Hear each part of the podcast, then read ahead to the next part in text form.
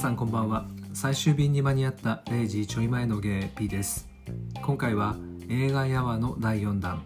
ブロークバックマウンテンを話してみたいと思います。映画を見る確かな目も映画を批評できる知識もありません。過去に見た映画の中で僕が大好きな映画を取り上げていきます。ネタバレ内容の不正確さはご了承ください。そして解釈の違いは楽しんでいただければと思います。2005年ブロークバックマウンテン。僕が大好きな映画を取り上げる映画やわですが初めて DVD で見た時にはよく分かりませんでした。2人のイケメン俳優ばかりに意識がいっていたと思います。話が進んで年齢を重ねていく2人にちょっと残念な気持ちさえ覚えていました。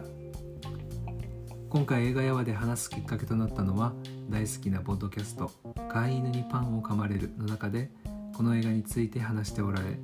またバンバンラビッシュの中でも紹介されていると話されていたため2番組を聞いた後20代だったあの頃とは違う感想感情が出てくるのではと思い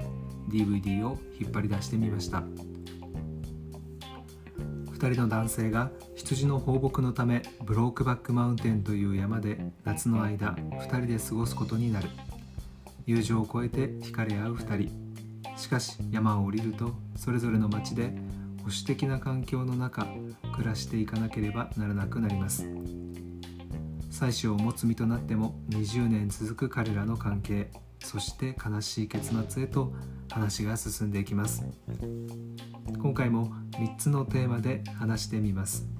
1やっと分かるようになりました。2美しい風景の意味。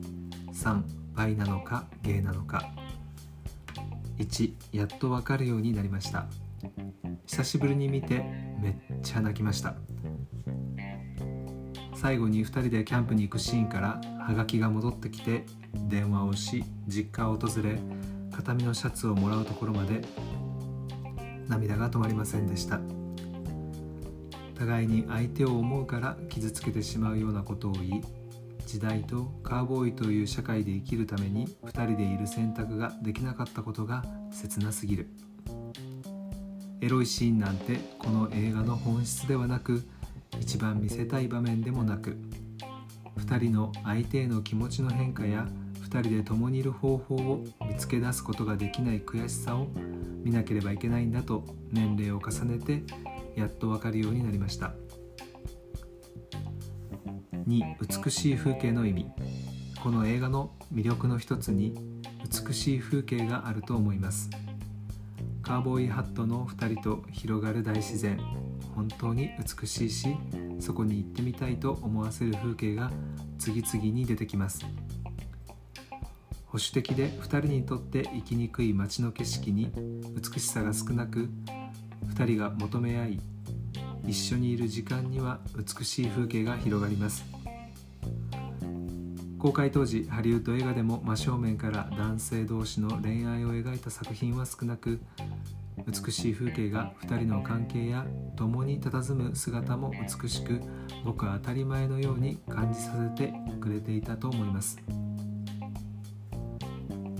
最後に2人がキャンプに出かけ口論となるシーンでは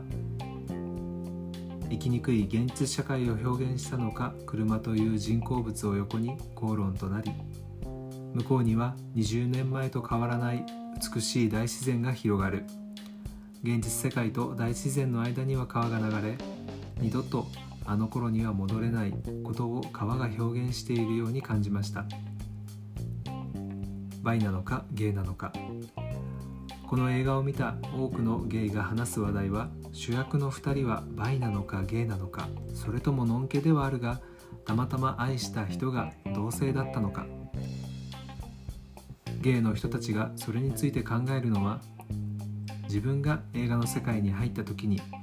主役の2人と恋ができるのかやれるのかを考えているように思います。違ったらすいません。僕も例に漏れず初めて見た時に彼らの性思考について考えました。ヒース・レジャー演じる離婚してしまうイニスはノン系寄りのバイセクシャルでたまたま愛した人が男性だった。ジェイク・ギレンホール演じる死んでしまうジャックはバイセクシャル。メキシコに男を買いに行くのはイニスと会えないことへの反動からでゲイというよりはどちらもいける人なんだなと思っていました。でゲイ世界で十数年生きてきてこの映画の本当に描きたかったことがエロではなく20年の2人の関係が変化していく部分とそれでも互いを思い続ける部分だと思います。